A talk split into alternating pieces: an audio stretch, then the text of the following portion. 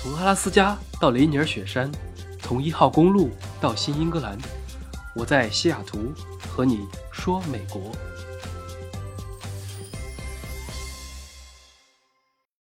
Hello，大家好，欢迎来到本期的饭后说。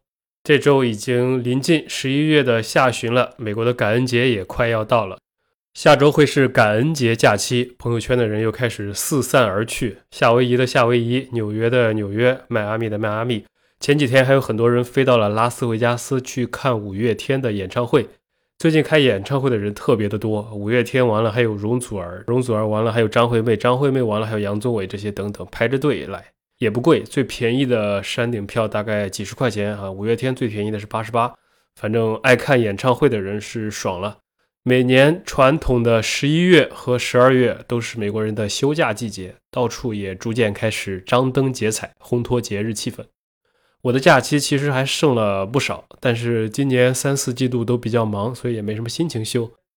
昨天我是去了一家广东餐厅吃饭，非常传统的一家店，然后我就看到一个有意思的现象，老板是一个中年男人啊，可能不是广东人就是福建人。他收银台背后的摆设很不一样，既没有招财猫，也没有金蝉貔貅这种，而是一排酒架子，上面有不少的人头马和蓝带，大大的 XO 两个字母，感觉看起来就很港风。我们这代人啊，如果是九零后左右出生的，包括很多再小一点的九零后，或者大部分的八零后，小时候应该都有看香港电影和 TVB 剧的经历。那个时候的影片里，经常就会看到有钱人或者黑帮大哥的标志之一，就是常喝 XO 酒，倒上那么一点点，喝的也是小口小口的喝。在西方电影里也差不多，这种琥珀色的液体加上悠久的历史，给它就蒙上了一层神秘的色彩。所以那个年代给很多人留下的印象就是 XO 这个东西啊，也不知道具体是什么，但是好像就是富豪身份或者尊贵地位的象征。他连名字也起得很花，什么人头马呀、马爹利啊、轩尼诗啊等等，充满着神秘感，一点都不接地气。直到现在，对于很多人来说，XO 酒依旧是听过它的大名，看过它的样子啊，但是喝的次数可能并不是非常多。港澳台我们不算啊，比较特殊，在大陆估计也只有广东人、福建人在宴请的餐桌上喜欢和流行喝 XO 酒。这是他们的文化之一。那在其他地方呢？可能餐桌上你喝茅台都很常见，但让你喝 XO 就有点怪怪的。这个酒除了送礼以外啊，送礼的时候还是常见的。大家觉得除此之外在哪里最容易见到呢？答案就是夜场酒吧啊，比如说在一些 KTV 或者夜店啊，他们还经常以套餐形式出现，就像一瓶马爹利 XO 酒送十瓶矿泉水、两瓶绿茶、果盘一个等等。这酒经常出现在这种地方，而不是日常生活中。那它到底是个什么玩意儿啊？为什么离我们很近，又感觉很远？今天我们就继续前面的干杯话题啊，来走进世界六大烈酒的第三个，它是什么呢？揭晓之前啊，先给大家说一个短故事。说这个故事是因为前几天看到一个深圳的听众在吃饭啊，他 po 出来一个图，吃的是菜篮港式点心。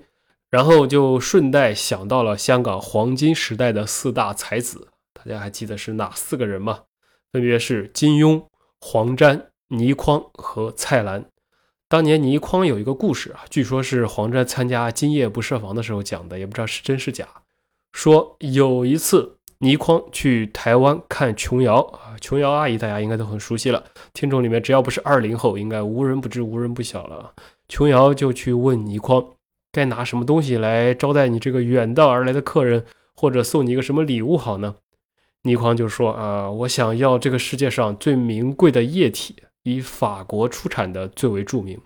他们到了台湾，应该说以法国出产的最为著名。”于是，一代言情宗师心领神会啊！只见琼瑶阿姨从卧室里面出来，拿了一瓶法国香水给倪匡啊。结果倪匡一脸无语，说：“我想要的是法国白兰地啊。”那这个小故事提到的就是我们本期的主角了。这个酒的名字叫做白兰地。其实刚才提到的人头马、马爹利、轩尼诗 XO 九都是白兰地的一种，准确来说都属于干邑白兰地，因为都产自于法国的干邑地区。那这个字可能听着比较陌生，这个地名啊。但是如果我说另外一个地方，估计你很快就有数了。法国的波尔多，干邑就在波尔多的上面，在北方，所以你可以理解为啊，著名的拉菲啊，这种大家知道的八二年的拉菲是这条河左边地区产出的，而上面几款白兰地呢，就这条河右侧产的，所以它们是挨着的。和前两期讲的龙舌兰以及金酒不同，白兰地的原料并不是沙漠植物，也不是谷物、大麦、玉米，而是水果了。主流是葡萄，因此白兰地更像是白葡萄酒的升级版。有人可能会感兴趣，说你能不能用最快速的语言说一下这两者的区别呢？白兰地和葡萄酒最大的不同就是白兰地是蒸馏酒，葡萄酒是发酵酒。也就是说啊，我手里拿着一串葡萄，等它发酵之后呢，是葡萄酒。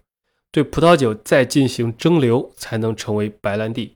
葡萄酒一般就是大概八度到十四度左右，而白兰地最低的度数则为四十度，所以白兰地又被称为葡萄酒的灵魂。这个比喻其实是很恰当的嘛，就是把葡萄酒的最精华、最灵魂的部分抽离出来了，就变成了白兰地。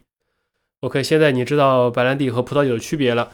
那再继续啊，下次如果你和广东、福建朋友吃饭的时候，万一他拿出来了一瓶人头马 XO，你可能还会疑惑，这个 XO 是什么意思呢？圈圈叉叉吗？是品牌、是产地还是某种原料？答案都不是，而是等级。XO 是法国白兰地法律规定的级别之一，代表着白兰地在橡木桶中的陈放年数。XO 就是 Extra Old 的简称啊，意思是这瓶酒所用的酒液至少在橡木桶中放了十年。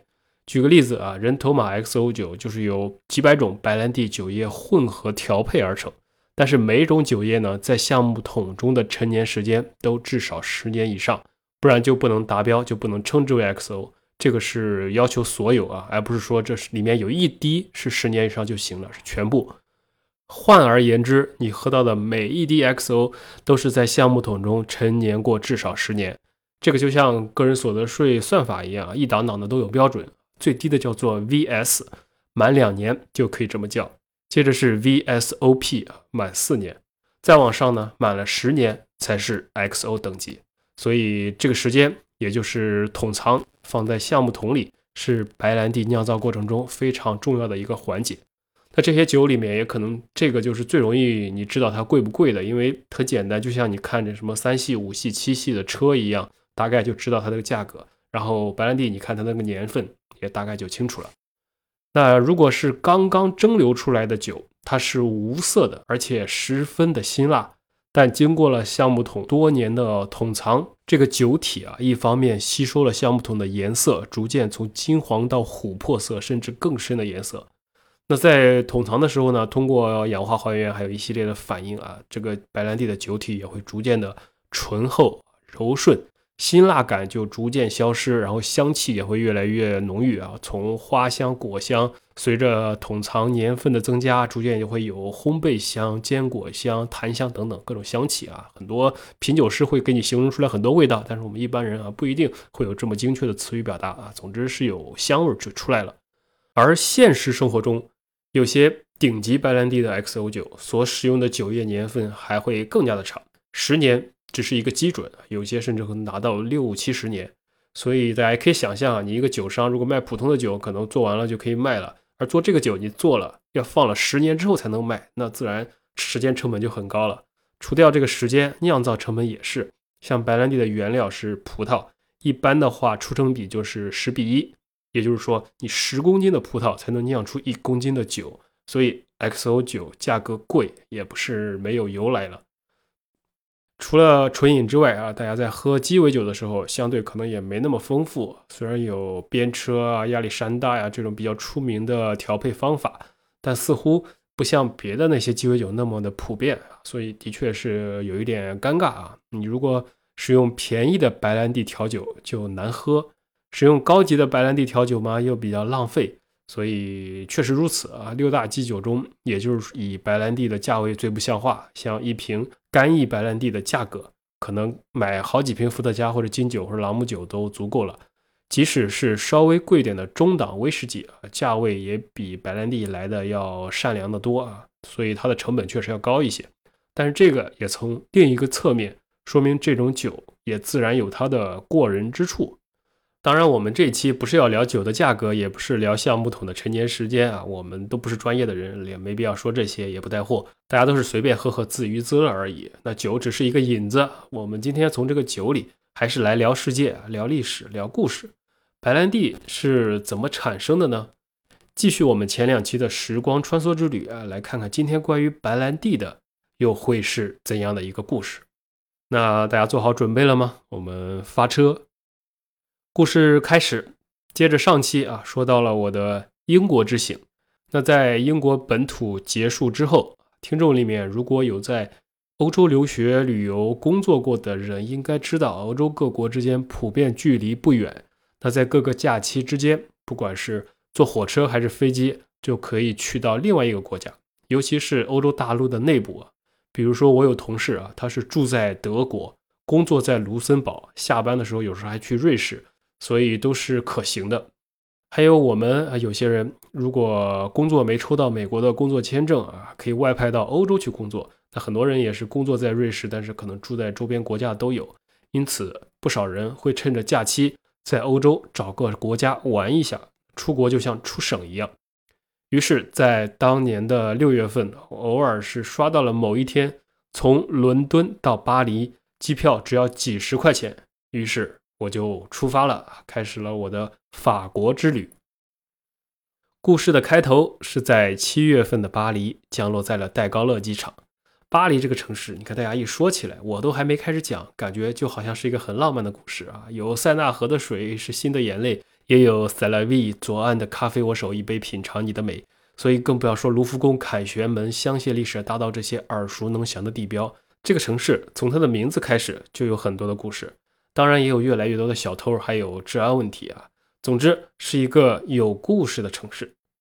上次英国的故事是发生在国王十字车站，那这次呢，我的故事也是发生在车站，就是这么巧。但是是巴黎的里昂车站。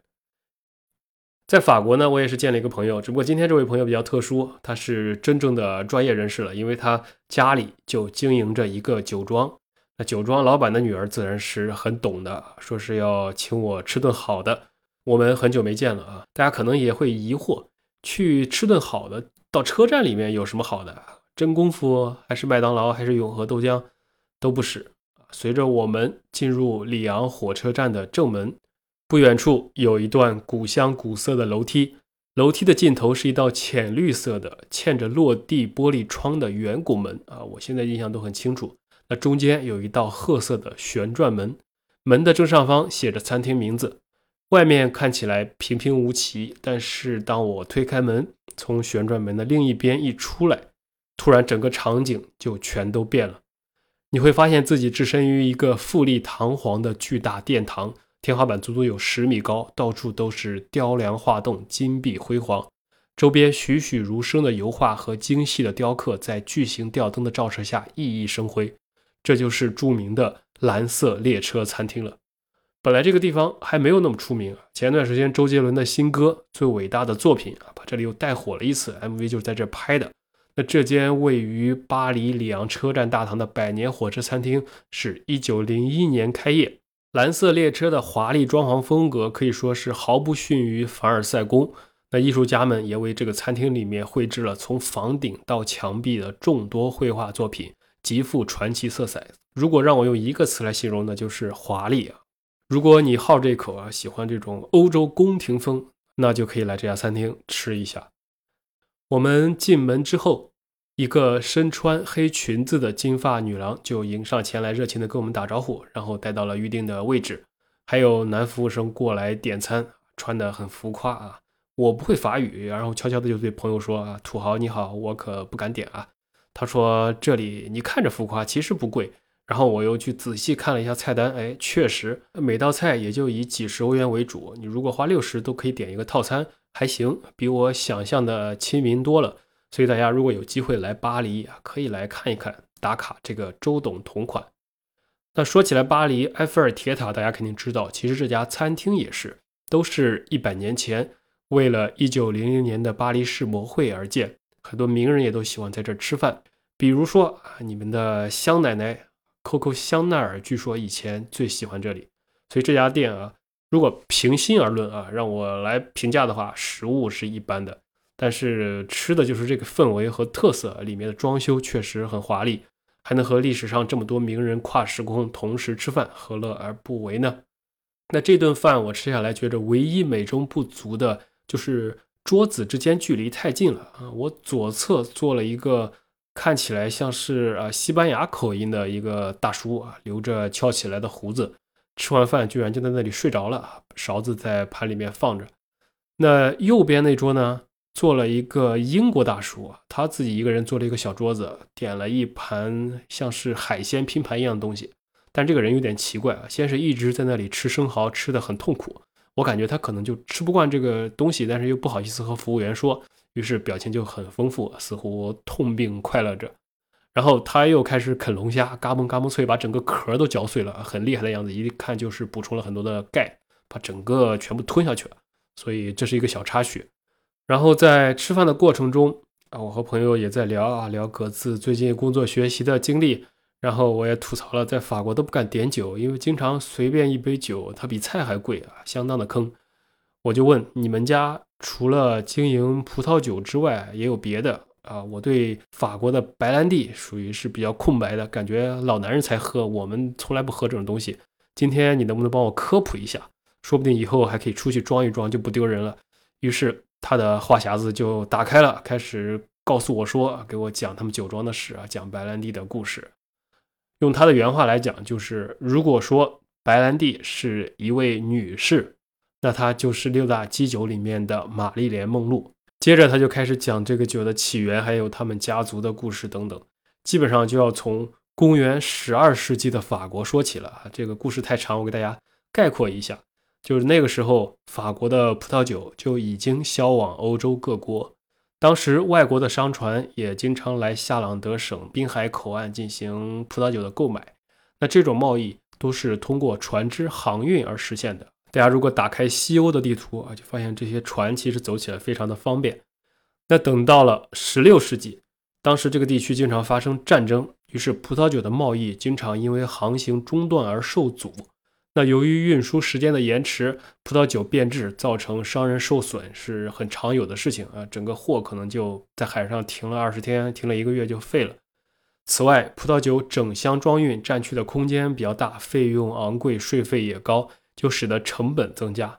这期间最严重的事情就是一七零一年，这一年发生了一件事：法国和西班牙爆发了战争，所以运酒船经常的停航，并且一停不知道停多久，大量的存货也不得不存放于橡木桶中。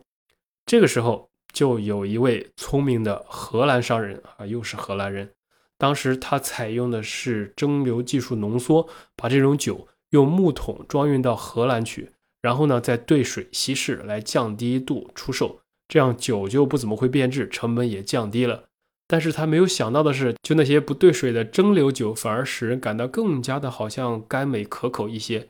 同时，意外的事情是，很多人惊喜的发现，桶装的葡萄蒸馏酒非但没有因为运输时间长而变质，反而由于在橡木桶中储存的时间比较长。本来是无色的液体，现在就穿上了一个琥珀色的长裙，变得更加的优雅动人，香气也更加的醇厚。于是这就形成了早期的法国白兰地。当时的荷兰人也给这个酒起了个名字——燃烧的葡萄酒，我觉得还是挺贴切的。听到这里，于是我就问这个朋友说：“当年你们家的酒庄就开始生产白兰地了吗？”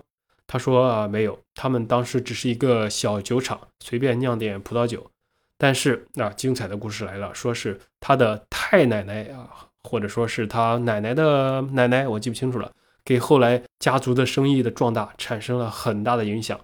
那我一听，立刻来了兴趣，我开始问具体是怎么回事啊？他喝了口水，先反问了我一句，说：“你看过《还珠格格》吗？”我自然是笑了，这个法国人居然连《还珠格格》都知道，果然中国没少去。我就说，在中国无人不知，无人不晓啊。他说那样的话，可能你就好理解了。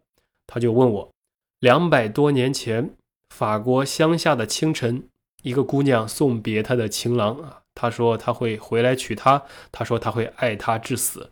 这个桥段感觉有点俗套，但是那个姑娘就是她的太奶奶。而这个故事中的男人要去的不是远方，而是战场。他于是就问我，这个故事如果发生在中国，结局会怎么样？那我说要看发生在具体什么时候了。如果发生在春秋，那离别的时候，这个男的可能会忧心忡忡地念上一首“死生契阔，与子成悦”。但是如果发生在秦朝，可能就会变成要么孟姜女哭长城，要么秦时明月汉时关，万里长征人未还。如果发生在明朝，也可能是杜十娘怒沉百宝箱，负心汉众功名变渣男的故事。那如果再晚一点，发生在清朝。可能就变成你还记得大明湖畔的夏雨荷吗？所以他一听一笑，接着就说道：“那这个故事是发生在十八世纪的法国小镇，他的家乡，也就是现在他们家酒庄所在地伯纳，就是他的祖辈酒庄庄主的小女儿和年轻的一个炮兵少尉的爱情故事。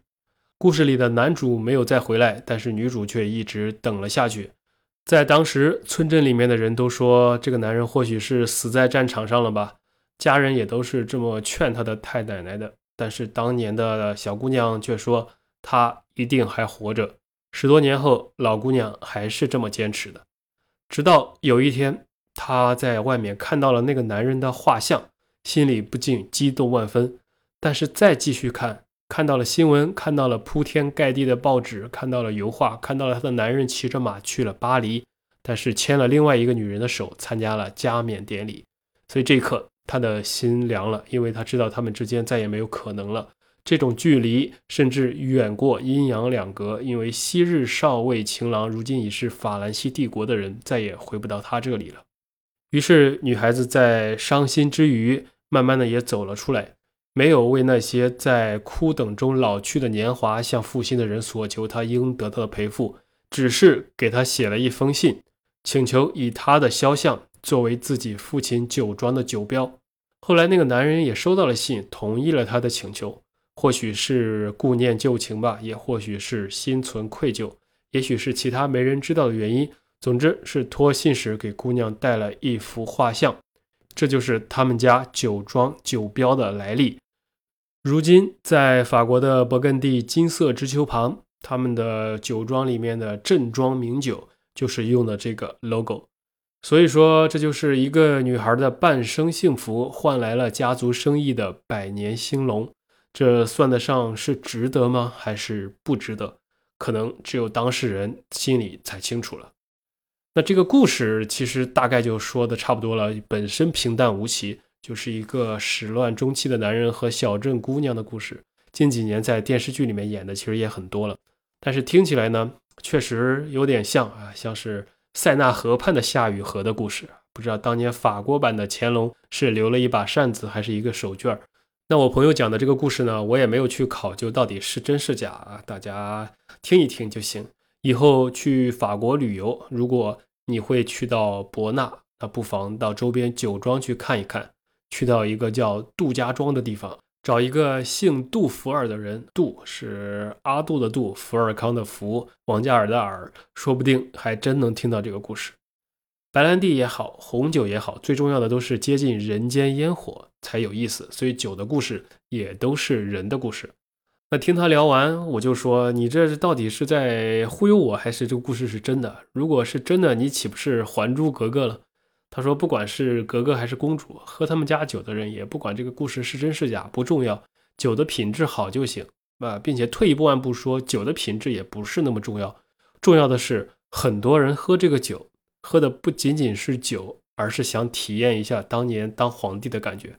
哎，我突然就觉得这个话还真的有了哲理起来，因为我就继而联想到为什么年轻人不怎么喝白兰地，因为当然是除了穷之外，更主要的原因是。”不需要这个感觉，而有一批人需要，那就是中年妇人，不是妇女儿童的妇，而是富豪的富。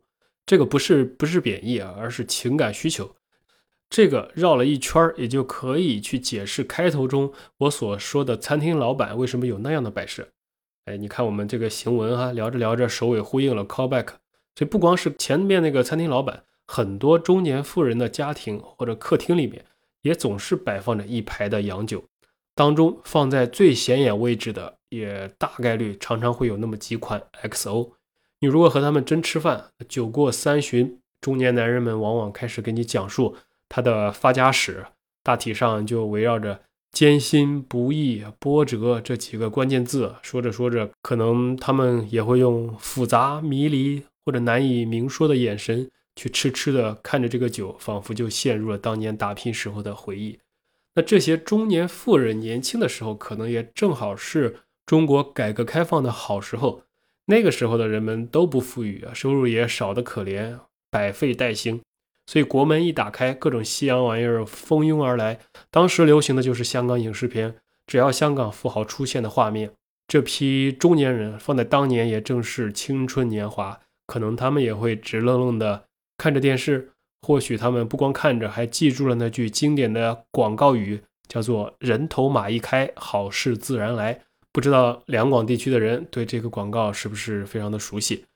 那人也是奇怪啊，富了讲究风水，穷的时候反而更讲究运气。这个广告词就让当时普遍一穷二白的人们念念不忘。所以，如果你真的去带入他们的心情来想的话，可能他们看着这个人头马 XO 就觉着这个酒是性感的，白兰地是迷人的，也是他们的青春时代所高不可及或者无法高攀的。就像当年他们在电视荧幕上看到的刘晓庆、林青霞一样，就只能痴痴的看着。但是谁又能想到有一天他们自己也会有这样的财富积累？于是这样可能就能理解为什么那边的中年妇人喜欢喝人头马 XO 的原因。我们或者更年轻的人可能会觉得他们略显油腻，但是在他们眼里，可能这些人喝的不是酒，而是想到了年轻时候的自己，喝的是自己回不去的青春，脑海里想的也都是假如我年少有为，不自卑了。所以其实白兰地并没有什么原罪啊，XO 有 XO 的喝法，VS 有 VS 的喝法。早些年对于习惯纯饮的人来说，甚至。连像威士忌那样滴少许滴水或者加冰块的喝法都少，更不用说了拿来调酒了。但是近些年来，某些白兰地大厂为了与威士忌进行竞争，加上想打入年轻人的市场，于是也开始提倡各种或者水哥的喝法，或者鸡尾酒的调酒酒谱。那这些对某些人来说，可能是一种所谓的降低格调的行为。但是我认为喝酒是自己喝才知道好不好喝，而不是由专业的品酒者告诉你怎么喝才会好喝。毕竟。这不是比赛，是一件很主观的事情，不然就丧失了乐趣，对吧？是这个道理。那白兰地有香气和略带涩味的口感，它既没有金酒浓厚的药草味道，那作为长期熟成的基酒，也不像威士忌口感辛辣，有时候不容易和其他材料进行融合。因此，在我的心目中，最适合来调酒的基酒，可能是不是白兰地，但是最好喝的。反而是以它为基调调配出来的鸡尾酒，那这个就仁者见仁了。总之，适合你的才是好的。那聊着聊着，我的朋友也给我点了一杯啊，叫做亚历山大白兰地啊，甜甜的，白色的，是夏天的味道。喝完，我们走了出去，去到了一个桥上，看到有个少女在对着天空呐喊。街上呢，也有街头艺术的魔术师在变出绿色的苹果和鸽子。闲逛中，我还看到了当年还没有失火的巴黎圣母院。那夏天的晚上还是有点凉风的，风一吹，一个机灵，我就在回味这个酒的味道。